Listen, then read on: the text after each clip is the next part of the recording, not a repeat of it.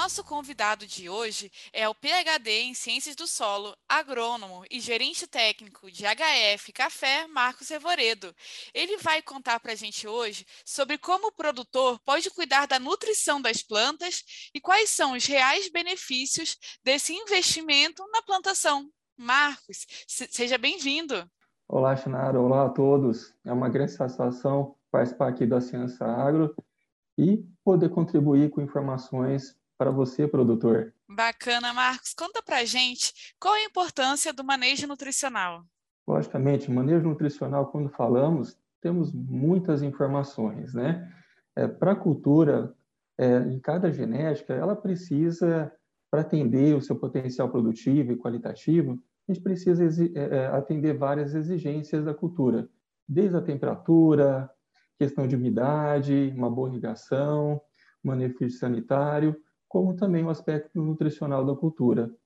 É, e isso, é, é, cada vegetal, cada genética e cada fase de desenvolvimento do, do cultivo, ela necessita, logicamente, de todos os nutrientes que são essenciais para o cultivo, mas é, é, é, em cada fase ela necessita de balanços nutricionais específicos, seja para a fase do crescimento vegetativo, é, fase é, crescimento da, de flores, desenvolvimento do fruto. Então, é importante que a gente atenda cada fase de desenvolvimento e faça uma boa programação para atender todos esses nutrientes de uma forma programada, equilibrada, para assim a planta conseguir desenvolver é, cada fase fenológica e assim obter o seu potencial produtivo com qualidade.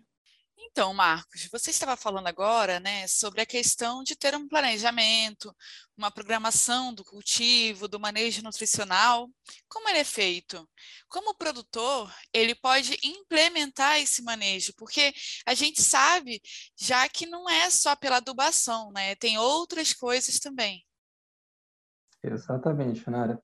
Quando falamos de programa nutricional, é, precisamos, logicamente, fazer todo aquele planejamento desde o início. Fazer aquela adequada correção da fertilidade do solo para que a gente consiga levar os níveis de cálcio, de magnésio, a, a, a termos uma, uma, elevação da saturação de bases, corrigir a, a acidez para que tenhamos uma adequada disponibilidade de nutrientes nesse solo para a planta. Assim, no momento depois, no início da instalação da, da cultura, fazer adubação de plantio, é, ao longo do ciclo da cultura, fazer adubação de base ou fertilização, dependendo da, da cultura, e fazer as aplicações de nutrientes também via folha, é, porque nós sabemos que ah, para que a planta consiga expressar esse potencial produtivo, como eu comentei na questão anterior, ela precisa estar com, com um nível adequado de nutrientes e para que ela assim consiga expressar aquela formação daquela estrutura é, do vegetal, seja vegetativa ou reprodutiva, e assim ela conseguir completar esse estágio fenológico. Então, logicamente, cada fase é, ela vai precisar de balanceados específicos também para que seja atendido de uma forma complementar, suplementar esses nutrientes em cada fase fenológica. E assim, por que, que a fertilização foliar é uma boa opção? Isso, porque mesmo fazemos, fazendo todo aquele, aquele programa de adubação, de base, de cobertura, é, nós sabemos que a planta ela está suscetível aí às variações de adversidades climáticas. E isso faz de, de elevação de temperatura, ou queda da temperatura, é, é, excesso de, de chuva, os fatores ambientais promovem uma alteração na fisiologia da planta é, e também é, é, alguns nutrientes possam é, fazer com que não tenham essa, a, a, essa absorção e transporte de forma adequada. Então, esses nutrientes, quando aplicamos via folha, eles vão ter o objetivo de uma complementação nutricional, como também um papel na fisiologia da planta, para que a gente promova essa sinalização, esse estímulo, para a condução do desenvolvimento dessa respectiva fenologia da cultiva, desse cultivo. Então, é fundamental essa aplicação desses nutrientes para que a planta mantenha esse estado nutricional e também o seu estado fisiológico diante de possíveis fatores estressantes e a cultura expressar o seu potencial produtivo. Ah, entendi. E assim, existem diferenças entre os fertilizantes disponíveis no mercado, inclusive entre os complexantes. É, você pode explicar rapidinho para a gente o que são os complexantes e quais são as diferenças entre eles? Antes de responder essa pergunta, eu gostaria de é, é, exemplificar, né? Claro. Que quando nós aplicamos nutriente via folha, nós sabemos que a, a principal maneira de nutrir a planta é via raiz, é via, via adubação é, no solo, né? Ah, quando aplicamos esse nutriente via folha, a gente sabe que a folha ela tem uma limitância na sua absorção em quantidade. Então, precisamos ter é, é, é eficiência nesse fornecimento. Precisamos trabalhar com, com, com uma fonte que seja solúvel, um balanceado de nutrientes para favorecer esse, esse, efeito sinérgico entre um elemento e outro e termos uma efetividade na assimilação pela planta. Né? Assim como, aí respondendo essa pergunta que você fez, é, é, a planta, é, na, na, sua folha, para que este elemento é, seja efetivamente absorvido, ele precisa expressar uma resposta na fisiologia da planta. Então, ela precisa ser absorvida pela célula. Então, esse elemento ele precisa passar por aquela cera protetiva. Cada é, genética, material vegetal e idade da planta tem uma serosidade específica. Tem a, a, a camada do, do parênquima e também da parede celular.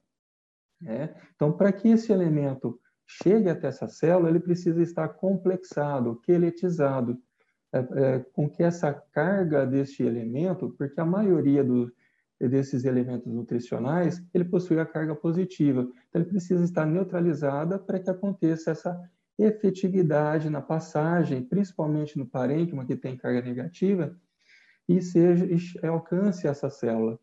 E a parede celular, a gente, nós sabemos que existem alguns aminoácidos que promove uma permeabilidade dessa passagem deste, desses compostos para dentro da célula.